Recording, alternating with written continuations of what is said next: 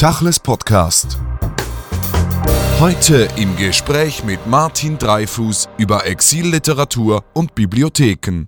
Martin Dreifuß, Sie sind gelernter Buchhändler, in der Zwischen aber einer der europäischen Experten für Exilliteratur. Sie haben eine wichtige Sammlung aufgebaut von Büchern, Zeitschriften, über die wir heute sprechen wollen und auch über die Zukunft dieser Sammlung.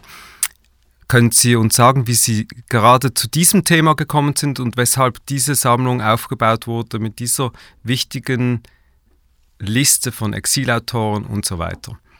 Also genau wie ich dazu gekommen bin, ist schwer in der Rückschau festzuhalten, festzustellen. Ich habe mich zweifellos aufgrund der Biografie meiner Großeltern mütterlicherseits und auch meiner Mutter, die aus Deutschland in die Schweiz zum Teil remigriert sind, äh, schon als Jugendlicher, vielleicht so mit 14, 15, etwas früher auch, mit der Thematik des Dritten Reiches vor allem und der Verfolgung natürlich zunächst äh, zu beschäftigen begonnen. Ich erinnere mich sehr gut, dass ich eine der ersten literarischen äh, Verbindungen, die ich da hergestellt habe, war Alfred Anders Sansibar oder der letzte Grund. Darüber habe ich in der Schule schon einen Vortrag oder einen Aufsatz geschrieben, das weiß ich nicht mehr. Also ich bin relativ früh vor allem natürlich mit der politischen Literatur aber dann auch mit der Literatur, mit der schöngeistigen Literatur in Berührung gekommen, habe zunächst sehr viel politische Bücher zu diesem Thema oder historisch zeitgeschichtliche Bücher zu diesem Thema mir angeschafft, äh, gelesen. Es wurden dann sehr bald mehr angeschafft, als ich lesen konnte.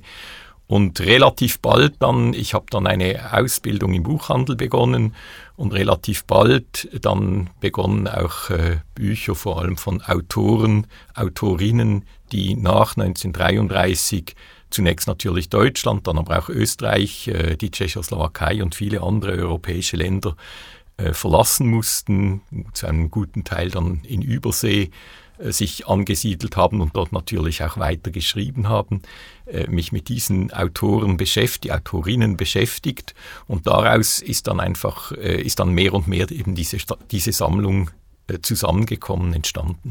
Sie sagen es nach 1933, das ist ein wichtiges Datum für die Sammlung. Auch die deutsche Sprache ist ein, ein wichtiges Element. Und es ist ja nicht eigentlich eben die Exil, sondern vor allem auch die Emigrantenthematik. Was zeichnet diese Sammlung, wenn man es so übers Knie brechen will, eigentlich aus? Sie schreiben ja auf Ihrer Homepage, dass es gar nicht so nur um die Einzelwerke geht, sondern eben um diese Sammlung. Die Sammlung, was sie auszeichnet, ist auch wiederum äh, nicht ganz einfach für mich zu beantworten. Äh, sie ist zweifellos, auch das sage ich an einer Stelle, eine von persönlichen Interessen, Neigungen geprägte Sammlung. Das wird nicht anders sein bei einem privaten Sammler. Das wäre auch bei einem Sammler von anderen Dingen, Kunst oder etwas Ähnlichem äh, der Fall. Sie setzt natürlich mittlerweile sehr viel früher ein, indem ich von den Autorinnen und Autoren, die nach 1933 Deutschland, Europa verlassen mussten, auch Werke erworben haben, habe, die in den früheren Jahren, die sie also als sie noch in Deutschland oder in Europa gelebt haben, äh, geschrieben haben, oft in Erstausgaben oder in frühen Ausgaben, Originalausgaben, wie man das auch bezeichnet. Was sie die Sammlung auszeichnet, vielleicht, was man sagen kann, ist, es ist wahrscheinlich zumindest schweizweit, sicher nicht deutschlandweit. Da gibt es eine weit größere Sammlung von, äh, in der Deutschen Bibliothek in Frankfurt, aber es ist wahrscheinlich schweizweit die größte zusammengestellte Sammlung von Publikationen, die nach 1933 von deutsch schreibenden Schriftstellerinnen und Schriftstellern, die nicht mehr in Deutschland publizieren konnten, durften, eben im Ausland, in Holland vor allem, aber auch bei Emil Obrecht in Zürich und in vielen anderen Verlagen bis zu El Libro Libre in Mexiko, auch in Palästina äh, erschienen sind. Ja, das ist eigentlich das, das Kernstück der Sammlung. Es gibt ja nicht nur Exilliteratur in deutscher Sprache. Vielleicht können Sie uns noch etwas sagen. Was zeichnet diese Exilliteratur, Emigrantenliteratur der deutschen Sprache aus? Es gibt ja auch Exilanten in Frankreich, Italien aus jener Zeit. Aber das Deutsche ist einfach sehr prägnant, nicht nur in der Quantität, sondern auch in der Qualität. Also die Thematik ist sehr weitläufig und unterschiedlich und das ist eigentlich, denke ich, was die Literatur der Emigration auszeichnet, wie vielfältig das sie ist. Das ist äh, nicht nur allein schon von den Genres, also von Romanen über Lyrik, über äh, Sachbücher, äh, das ist alles äh, in dieser Zeit entstanden. Selbstverständlich sind später auch Jacques Maritain, um nur einen Namen zu nennen, sind auch französische Autoren emigriert, äh, die zum Teil auch dann auf Deutsch publiziert wurden in Exilverlagen. Das ist eine faszinierende Geschichte, wenn man sich das überlegt. Man, darf, man wird dazu sagen können, zusätzlich, dass natürlich auch ein großer Teil des Lesepublikums, der Leserinnen und Leser emigriert ist.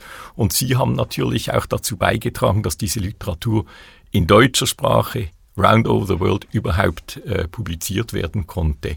Es ist schwierig, man kann nicht ein, ein, äh, The eine Thematik herausstreichen, weil wie gesagt, die Thematiken sind sehr, sehr weit gefächert. Ein gemeinsamer Nenner, nicht bei allen Autoren und bei allen Büchern, ist das jüdische Moment. Viele dieser Autorinnen und Autoren sind jüdisch.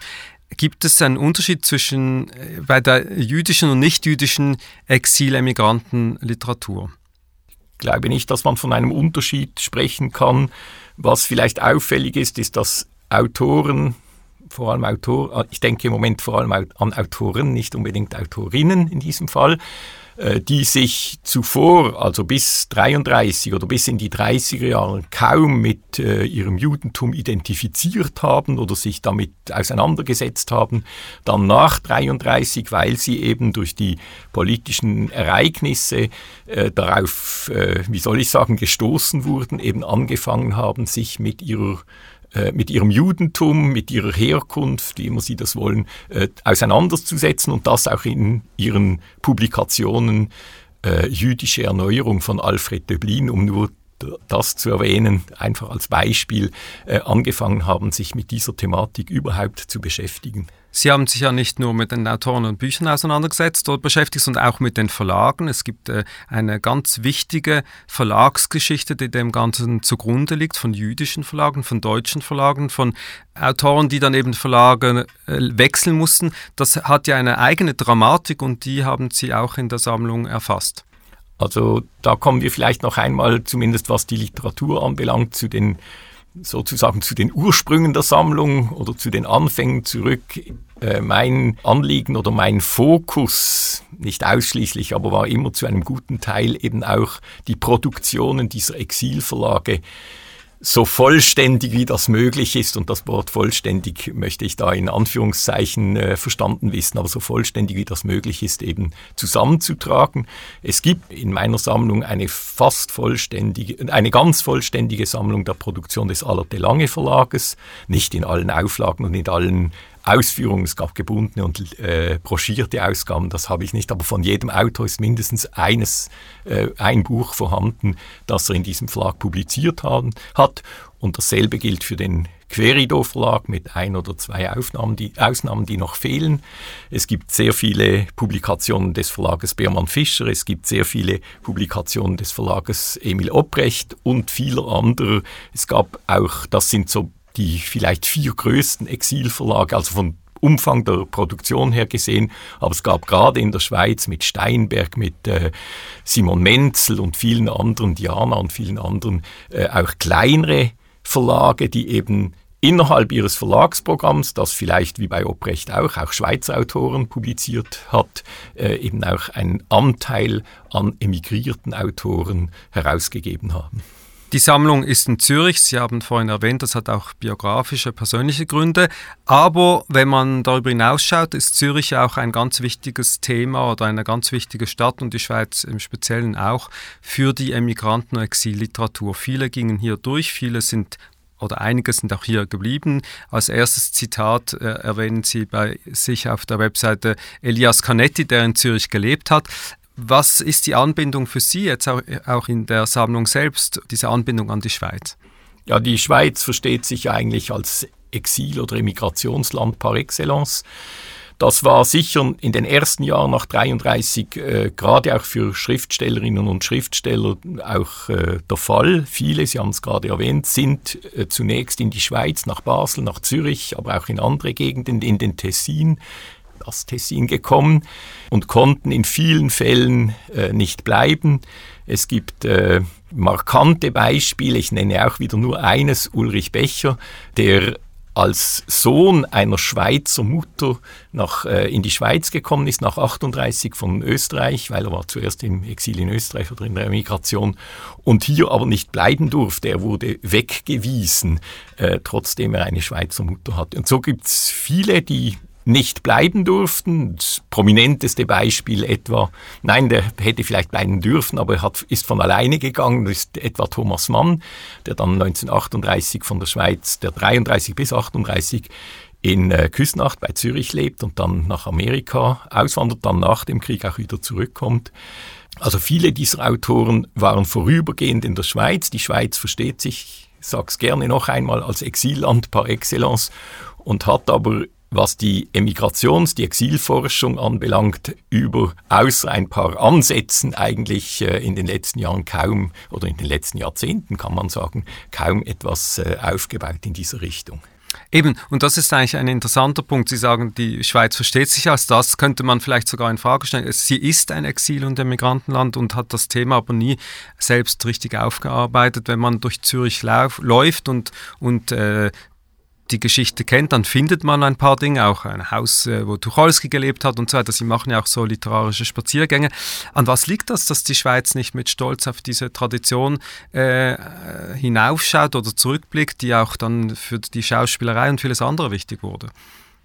Ja, ich denke an einer gewissen, einerseits um es vielleicht äh, mehr oder weniger positiv zu sagen, an einer gewissen Zurückhaltung, andererseits aber denke ich auch an einer ich sag's mal so, am schlechten Gewissen, dass eben die Schweiz immer noch oder in den letzten Jahren vielleicht sogar verstärkt aufweist, was eigentlich eine, eine Kontradiktion adjectu ist. Eigentlich müsste sie gerade deswegen, gerade auch die, man hat in den letzten Jahren die Geschichte der also durch den Bergier, insbesondere die Bergier-Kommission, ja die eine Vielfalt an Geschichten aufgearbeitet, also vor allem in der, im wirtschaftlichen Bereich, aber auch durchaus im kulturellen Bereich.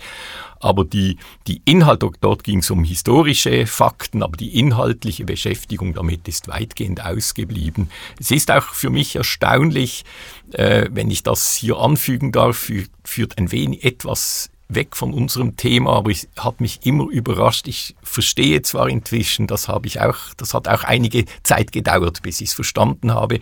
Ich verstehe, dass jede Generation ihre eigenen Erfahrungen und ihre eigenen äh, Eindrücke, äh, Erfahrungen machen und Eindrücke sammeln muss.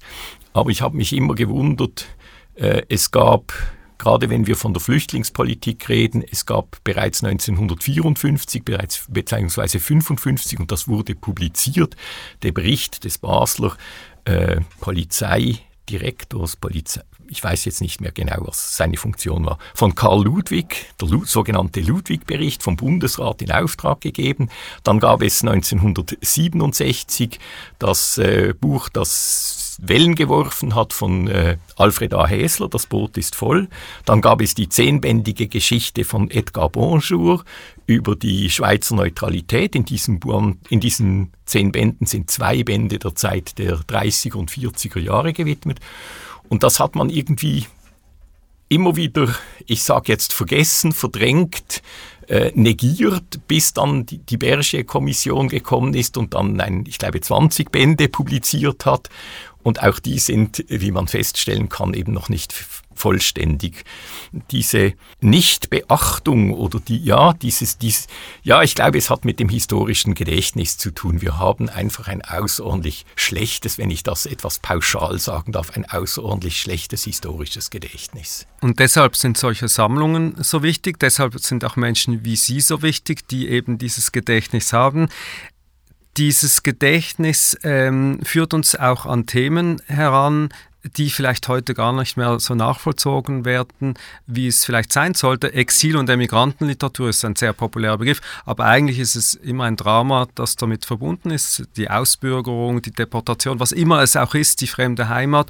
Und allen diesen Autorinnen und Autoren gemein ist ja diese deutsche Sprache. Die wenigsten haben es geschafft oder überhaupt versucht, in der Fremdensprache heimisch zu werden.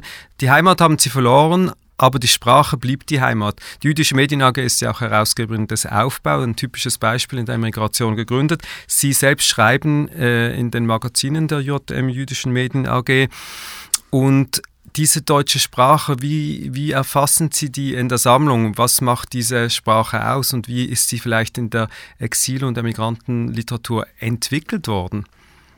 Was vielleicht interessant ist in diesem Zusammenhang, wenn man späte Literatur der Emigration liest, dann liest man ein Deutsch, dass man, dass wir heute sowieso, aber auch vielleicht unsere Elterngeneration gar nicht mehr so gesprochen hat. Also die Menschen, die ausgewandert sind, emigriert sind, die schreiben, sage ich jetzt einfach um ein, ohne ein konkretes Beispiel, die schreiben noch in den 1950er oder 60er Jahren. Gerade Israel ist dafür ein gutes Beispiel, sind ja auch einige Autoren nach Israel ausgewandert oder damals noch nach, zunächst nach Palästina. Äh, die schreiben in einem Stil, der, den sie nach 1933 oder aus den 20er Jahren, kann ich vielleicht sogar sagen, in, in die Emigration mitgebracht haben. Ich bin gerade mir am Überlegen, ich weiß nicht, ob es von Shalom Ben Chorin ist, ich bin mir nicht sicher. Aus, einer Spra aus, aus, einer, aus einem Land kann man auswandern, aus einer Sprache nicht. Und das dokumentiert sich in dem, was Sie gerade erwähnt haben. Die meisten Autoren, es gibt einige Ausnahmen, äh, die, das, die sind sehr, das sind interessante Ausnahmen. Die meisten dieser Autoren haben zeitlebens in deutscher Sprache geschrieben, selbst dann, wenn sie recht gut die Sprache ihres Aufnahmelandes, sei es Englisch in Amerika, sei es äh, zunächst Französisch in Frankreich oder eben sogar Ivrit in äh, Palästina, Israel, äh, gelernt haben. Einige, das gilt vor allem für Palästina, Hebräisch oder Ivrit war damals offenbar eine schwer zu erlernende Sprache. Viele der deutschen literarischen Emigranten, nur über die kann ich mich äußern, hatten außerordentlich Mühe und haben äh, Ivrit bestenfalls gebrochen und mit einem unverkennbar deutschen Akzent gesprochen. Gilt allerdings wahrscheinlich auch für die Autoren, die in England oder Amerika Englisch oder amerikanisches Englisch gesprochen haben. Ein Teil der Autorinnen und Autoren, die haben den Zweiten Weltkrieg nicht überlebt. Einige sind früh gestorben, aber andere haben ihn überlebt und haben weitergeschrieben, haben weitergewirkt. Wo hört für Sie die Emigrationsliteratur aus? Oder umgekehrt gefragt, bleibt ein emigrierter Schriftsteller dann Exilliterat? Also ein emigrierter Schriftsteller vor allem oder eine Schriftstellerin vor allem dann, wenn sie nach 45, falls sie den Krieg äh, überlebt hat, auch im, in der Emigration nicht nach Deutschland oder sagen wir vielleicht ins deutschsprachige äh, in, die Deutsch, in den deutschsprachigen Teil Europas zurückgekehrt ist, bleibt aus meiner Sicht ein Exilautor, eine Exilautorin. Da mag es gewisse Einschränkungen geben. Es geht auch darum, ich denke, das ist ganz wichtig, sollte man nicht äh, außer Acht lassen, wie haben sich diese Autorinnen und Autoren selber verstanden. Die meisten, von denen ich hier oder die jetzt in meinem, äh, an die ich jetzt denke, haben sich durchaus eigentlich bis zu ihrem Tod, auch wenn sie nach Europa, vielleicht sogar in ihre Heimatländer oder Ursprungsländer, also aus denen sie gekommen sind, zurückgekehrt sind. Davon gibt es einige. Äh, haben sich als Emigranten oder als Exilautoren nach wie vor verstanden. Denken Sie etwa an Arnold Zweig, der von Haifa relativ schnell nach dem Krieg, nicht ganz 48, 47, 48 über Prag äh, nach Ostberlin zurückgekehrt ist und äh, dort mit allen Ehren äh, empfangen wurde, wenn ich das so sagen darf, und eines seiner letzten Werke eigentlich äh, dem Thema gewidmet hat, dass er eben letztlich sich nicht mehr heimisch gefühlt hat äh, in, in, in der DDR, trotz allen äh, eben Ehrungen, die man ihm da bereitet hat. Wir haben vorhin ein Datum erwähnt, das ist 1933, also sozusagen der Beginn des Dramas. Wie zeigt sich das äh, Jahr 1945 in, in der Literatur? Es gibt einige, es ist interessant, es zeigt sich eigentlich nur sporadisch, möchte ich sagen. Es gibt einige äh, Autoren, die gerade das Jahr 45 oder die, nach die unmittelbare Nachkriegszeit äh, aufgenommen haben in ihren Werken, Hermann Kästen etwa, äh, oder auch äh, der Bruder von Hans Müller einigen, jetzt weiß ich, äh, Ernst Lothar, jetzt ist gegangen, äh, der ein Buch geschrieben hat, Heimkehr nennt er es, und auch darin ganz klar eigentlich demonstriert, dass diese, das Wort demonstriert ist vielleicht etwas äh, überzogen, aber klar deklariert, dass eine Heimkehr eigentlich wirklich nicht möglich ist. Eines der interessantesten Bücher, äh, eben auch Kästen, auch Thomas Mann natürlich mit seinem, äh, mit seinem Dr. Faustus äh, beschäftigt sich mit der deutschen Geschichte über diese Jahre des Dritten Reiches hinaus. erscheint 1947. Er kehrt dann zwar zurück, aber auch er, er kehrt nicht nach Deutschland, sehr bewusst nicht nach Deutschland zurück, sondern eben äh, in die Schweiz. Und wie gesagt, einige dieser Autoren, die zwar zurückkehren, auch we wesentlich weniger bekannte als die drei, die ich jetzt vielleicht gerade genannt habe, äh, die kommen in die Schweiz, die wenigsten tatsächlich. Es gibt einige wenige, äh, die nach Deutschland zurückkehren, auch notabene das äh, darf man sicher sagen, auch aus wirtschaftlichen Gründen, aus Gründen des Überlebens. Sie haben, abgesehen von ihrer schriftstellerischen Tätigkeit, äh, kaum Möglichkeiten äh, äh, für, zu Einkünften in ihren Exilländern. Gerade auch in der Schweiz war den meisten Autoren bis weit über das oder teilweise bis über das Ende des Krieges eine berufliche Tätigkeit äh, untersagt oder verunmöglicht. Untersagt ist vielleicht etwas, ja, sehr, man muss da sehr differenzieren. Und äh, deshalb sind sie zum Teil auch zurückgekehrt, weil sie auch da die Möglichkeit hatten, sei es als Journalisten oder an anderen in völlig anderen Berufen, nicht alle Autoren waren ausschließlich Autoren, äh, wieder zu arbeiten und tätig zu sein. Das ist ein wichtiges und gutes Stichwort, weil das geht oft vergessen, die existenzielle Not. Viele hatten Berufsverbot, Publikationsverbot, viele haben ihre Verlage verloren. Jetzt vielleicht in der Pandemie kann man was besser nachvollziehen, weil wiederum Künstlerinnen und Künstler massiv unter wirtschaftlichem Druck sind und damals gab es keine Hilfen. Dieser Aspekt der finanziellen Not, die ja auch wahnsinnige Geschichte kreierte, äh, nicht auch zum Teil sogar in der Schweiz. Das vergisst man immer wieder hinter diesen Werken. Also die mussten produzieren und das hat wahrscheinlich auch dazu geführt, dass viele dann auch begonnen haben, in, in Zeitschriften zu publizieren, wo sie Geld bekommen haben, wo sie einfacher Geld verdient haben. Das ist eine ganz wichtige äh, Thematik, auch zum Teil in ihrer Sammlung, die Zeitschriften. Ja, also da sprechen Sie verschiedene Aspekte an einerseits also die wirtschaftliche Not, die zum Teil notabene auch in der Schweiz durch äh, Beiträge in Zeitungen, Zeitschriften ein wenig gemildert werden konnte. Das war unter Auflagen oder unter Umgehung der Vorschriften, muss man vielleicht korrekterweise sagen, äh, möglich. Also Else Lasker Schüler, die wirklich gelitten hat in der Schweiz, auch äh, finanziell, wurde notabene auch äh, vor allem, Sie haben das erwähnt, vor allem von privater Seite, aber auch von der jüdischen Fürsorge unterstützt, später auch in Palästina und viele andere Autoren auch. Diese Möglichkeit ab und zu irgendwo etwas zu publizieren, sei es in Maß und Wert, also einer Exilzeitschrift, die Emil Obrecht äh, äh, herausgegeben hat, oder auch äh, in der sonst geschmähten Neuen Zürcher Zeitung, äh, wo Edward Korodier ab und zu eine Plattform gibt äh, geboten hat. Äh, das war eine, eine Möglichkeit. Äh, dann möchte ich etwas ganz Wichtiges, denke ich, erwäh gerne erwähnen. In vielen Fällen, in sehr vielen Fällen, das geht manchmal unter, es gibt zwar auch darüber einige Publikationen, haben eben die Ehefrauen dieser äh, Autoren, das sind meistens dann eben die Autoren, die Schriftsteller, haben die Ehefrauen das Überleben gesichert. Die Frau von Leo Perutz zum Beispiel, ich glaube es war sie, äh, war als äh, äh, Hutmacherin in Tel Aviv, die hatte einen Hutladen in Tel Aviv.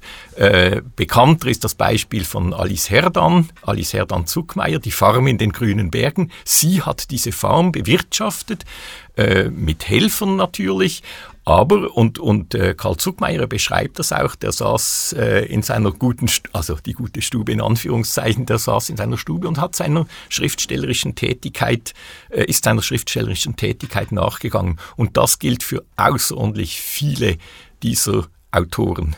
Und dieses äh, Durchgangsland Schweiz oder dann auch Bleibeland Schweiz, wo übrigens auch einige der Autoren in dieser illegalen Schreibstube Wespennest hieß das von Familie Dukas oder Frau Dukas geschrieben haben, was ja wichtig wurde auch für, die, für den Journalismus. Hier gab es dann auch diese Agenturen und Agenten, die diese Thematik aufgegriffen haben. Und ich glaube, bis heute sind, ist die Exilliteratur sehr stark verbunden, auch über das Agenturwesen in, in Zürich.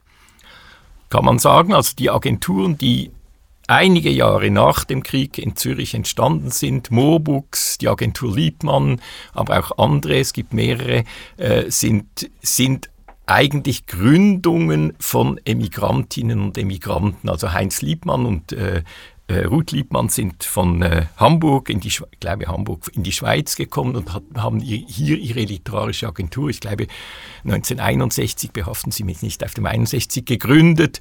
Äh, Moorbooks weiß ich nicht genau. Pe Paul und Peter Fritz, eine zweite oder eine dritte Agentur, die haben auch zunächst eben die äh, die Autoren der Emigration eben quasi in ihrem Gepäck mitgebracht und haben die zum Teil über viele, viele Jahre vertreten. Zum Teil haben sie auch die Nachlässe dieser Autoren dann betreut, etwa Liebmann, etwa den, äh, den Nachlass des äh, Wiener Autors Robert Neumann. Da gäbe es unzählige Beispiele. Ja. Und haben dann eigentlich sozusagen aus dem Exil diese Literatur zurück nach Deutschland gebracht, was, glaube ich, ganz wichtig wurde. Das ist äh, ein, wichtiges, ein wichtiges Thema. Interessanterweise ist die Literatur der Emigration in der DDR wesentlich früher, wenn ich so sagen darf, zurückgekommen, allerdings nur mit einem einer Teil dieser Autoren. Also Heinrich Mann beispielsweise, der von Amerika ja äh, 1949 hätte nach, auch nach Berlin, nach Ostberlin zurückkehren sollen, aber am, praktisch am Tag vor seiner Rückreise gestorben ist. Arnold Zweig, den ich erwähnt habe. Viele dieser Autoren sind notabene aus, durchaus auch aus Überzeugung, weil sie gehofft haben, dass in der in der Ostzone, damals noch Ostzone, wirklich ein sozialer, nicht unbedingt ein sozialistischer Staat entstehen würde. Die sind dahin zurückgekehrt und ihre Bücher, auch Leon Feuchtwanger wäre ein Beispiel, der zwar in Amerika gelebt hat. Leon Feuchtwanger wurde schon in den 60er, vielleicht sogar 50er Jahre, Ende der 50er Jahre in, in der DDR verlegt. In der in Westdeutschland war der Autor sozusagen eine, ich übertreibe ein bisschen, aber eine Persona non grata. Seine Bücher sind erst dann in den 70er Jahren wieder in Westeuropä westdeutschen Entschuldigung, Verlagen publiziert worden und die eigentlich die Remigration, wenn wir mal von den ganz großen Autoren wie Thomas Mann absehen, die Remigration in Buchform, wenn ich das so sagen darf, die ist erst eigentlich in der, im Westeuropa, Westdeutschland, damit auch in der Schweiz, eigentlich erst nach etwa nach 1970, ja, nach 19, ab 1965 etwa, entsteht langsam diese, diese, kommt diese Literatur langsam zurück. Also auch die, ich spreche auch von denjenigen Büchern, äh, die während der Jahre des Krieges, also vor dem 30er Jahre, 40er Jahre, eben durchaus auf Deutsch, aber im Ausland erschienen sind. Also nicht in, Deu nicht in Deutschland, zwar in deutscher Sprache, aber nicht in Deutschland erschienen, erscheinen konnten. Und auch natürlich nicht in Österreich. Und werden dann zum Teil sehr erfolgreich. Äh, diese Autoren werden und Autorinnen werden entdeckt durch diese Leistung. Und da möchte ich kurz einhaken, weil man glaubt immer, es sei einfach Bücher zu publizieren etc. Die Verlage spielen eine wesentliche Rolle im historischen Gedächtnis. Gerade heute sieht man, dass versucht wird, auch alte Titel, jetzt ganz erfolgreich kürzlich von Adorno, von Arendt, Löwenthal, äh, jetzt gerade bei Surkamp äh, mit seinem Essay Falsche Propheten, dass diese Autoren angewiesen sind auf diese Verlage, gerade in Deutschland, die diese Arbeit leisten. Also es gibt einige Verlage, die eigentlich bereits in der Nachkriegszeit diese Arbeit versucht haben. Man muss vielleicht auch äh, erwähnen, dass natürlich die Leserinnen und Leser, die deutschen Leserinnen und Leser nach 45 zunächst einmal eine andere Sorgen hatten und ein ähnliches Phänomen hat sich noch einmal dann ergeben, als nach der äh, äh nachdem die DDR äh, also sich nach der deutschen Wiedervereinigung, um das korrekt zu sagen, da wollten auch die westdeutschen Verlage gerne ihre Bücher in, nach, Ost, nach, dem, nach der vormaligen DDR bringen und die, die äh, Leserinnen und Leser haben sich dafür nicht erwärmen können. Äh, zunächst, das hat sich in der Zwischenzeit geändert. Die Verlage spielen eine große Rolle. Dieser, in diesem Zusammenhang spielt zweifellos einerseits Gottfried Beermann Fischer, der mit dem Fischer Verlag nach Deutschland zurückgekommen ist, Andererseits äh, Peter Surkamp, nachher später auch äh, äh, Unselt, eine große Siegfried Unselt, eine wesentliche Rolle. Sie haben viele dieser, allerdings muss man sagen, dieser berühmteren Autoren, um es so zu sagen, äh, verlegt. Auch andere Verlage heute tun sie das zum Teil immer noch. Die Verlage haben die Rechte an diesen Autoren, aber es gibt äh, einige kleinere, mittelgroße Verlage, die sich außerordentlich verdient machen um die Publikationen äh, von Exilautoren, die zum Teil auch immer wieder erschienen sind, äh, aber dann wieder verschwinden vom Buchmarkt. Und es gibt immer Verlage, Gott sei Dank, die sich dieser Autoren eben oder Verleger oder Verlegerinnen, die sich dieser Autoren dann erinnern und diese Bücher wieder publizieren. Gabriele Tergit wäre zum Beispiel ein, eine solche Autorin, eine ganz wichtige Autorin, die auch sonst im, innerhalb des, als Sekretärin des Exil-Pen-Clubs äh, eine wesentliche, wichtige Rolle gespielt haben. Ulrich Becher habe ich schon erwähnt, Walter Mehring wäre ein Beispiel und viele andere. Dieses historische Gedächtnis, das wir erwähnt haben, das ist gerade in einer heutigen und so politischen Zeit wiederum wichtig geworden. Und irgendwie hat man den Eindruck, dass gerade heute eben diese Exilliteratur wieder ein Referenz, eine Referenzgröße wird. Sehen Sie das auch so oder täuscht das? Da habe ich eher den Eindruck, dass es, was die Exilliteratur, von der ich jetzt gesprochen habe, zwischen der Jahre 33 bis nach 45 betrifft, glaube ich, dass das täuscht. Selbstverständlich, davon haben wir noch gar nicht gesprochen. Es gibt heute äh, eine große, eine, ich möchte fast sagen, beinahe weltumspannende Literatur des Exils, äh, die nichts mit der Geschichte, der europäischen Geschichte nach, der, nach 33 zu tun hat.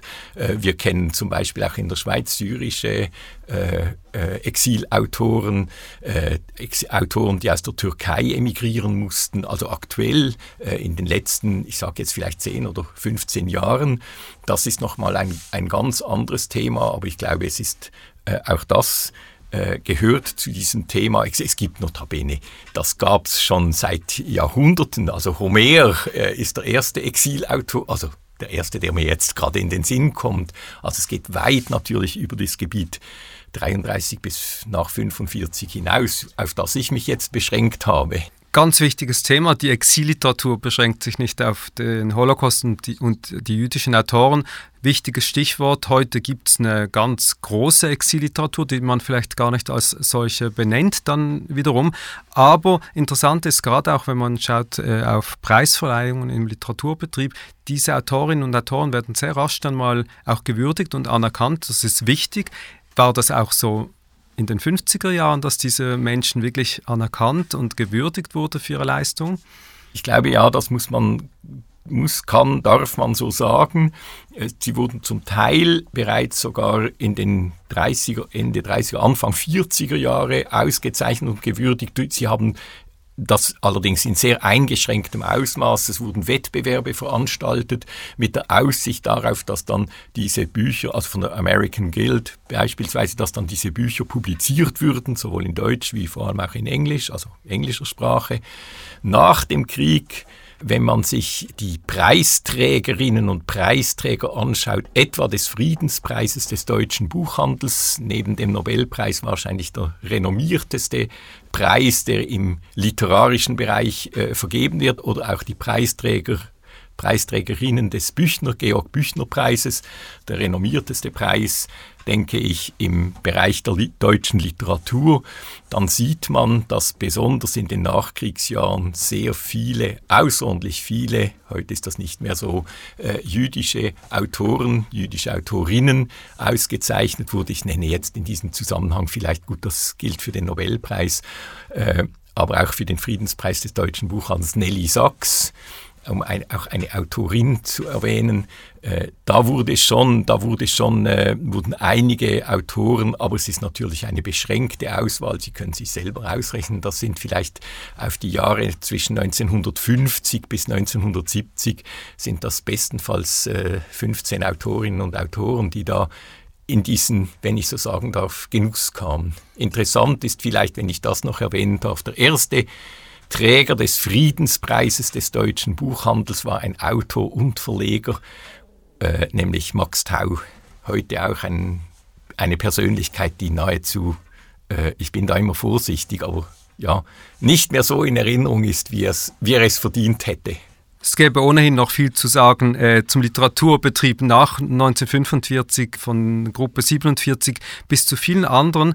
Eines möchte ich aber noch kurz erwähnen, und zwar das Feuilleton, die Rezensionen, die Literaturkritiker. Da stechen natürlich zwei Namen hervor, zwei jüdische, Meyer und Ranitzky, die sich auch sehr stark um diese Themen gekümmert haben. Ich glaube, Ranitzkys Buch äh, über, über die jüdische Emigrantenliteratur ist bis heute wichtig oder sein Essay.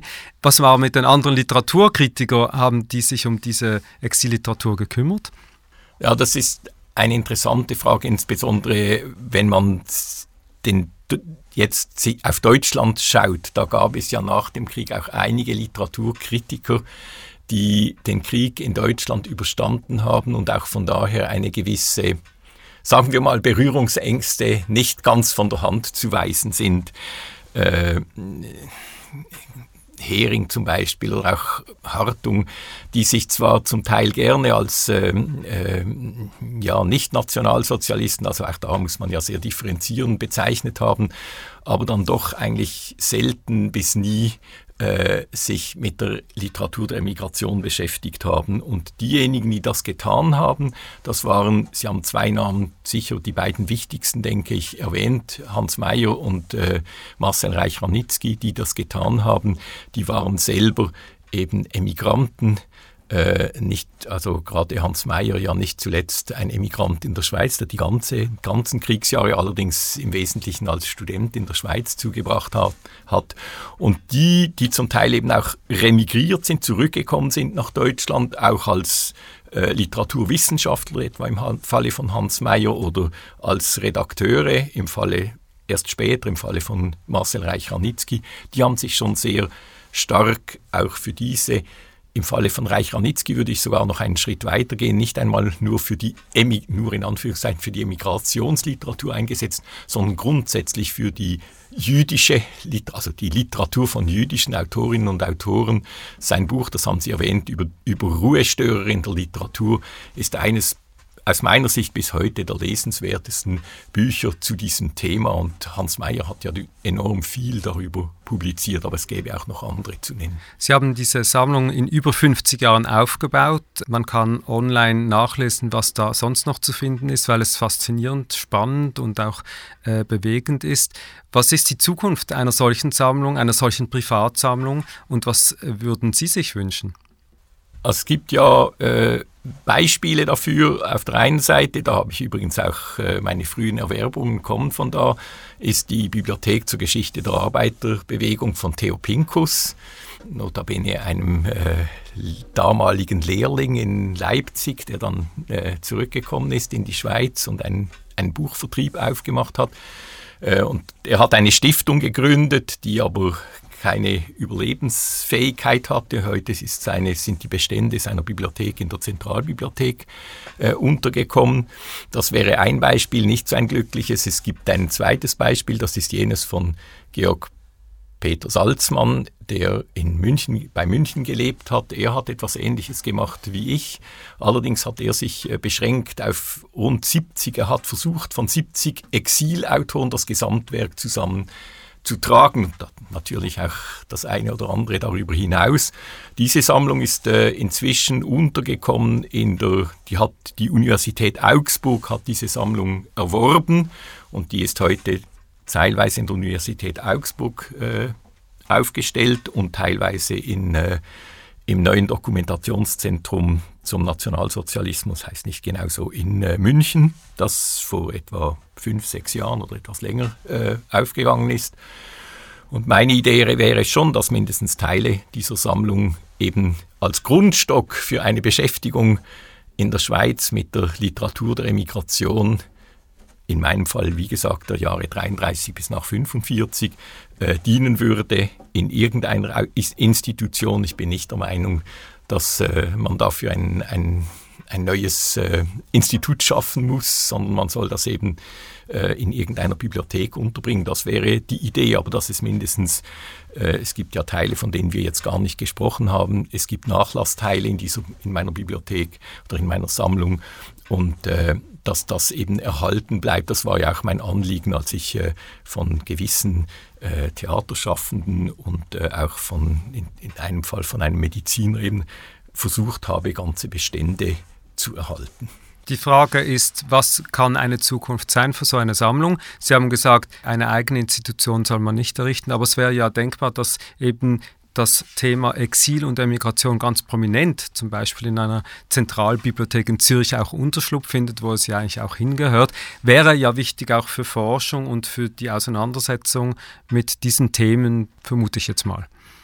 Also zweifellos, ich denke, man würde ja auch der Forschung äh, den Zugang erleichtern, weil ein Forscher, eine Forscherin nicht mehr äh, äh, auf der halben Welt oder ja, man kann es auch ein bisschen einschränken zwischen Basel, Zürich, Frankfurt und äh, vielleicht Wien herumreisen muss oder vielleicht eben sogar noch Tel Aviv, sondern eben viele, ein, einen großen Teil dieser Literatur, die auch Zusammenhänge aufweist, das ist ja eigentlich das Entscheidende auch, äh, an einem Ort eben äh, einsehen könnte, soweit das notwendig ist. Martin Dreifuss, vielen Dank für das Gespräch. Danke. Tachles Podcast.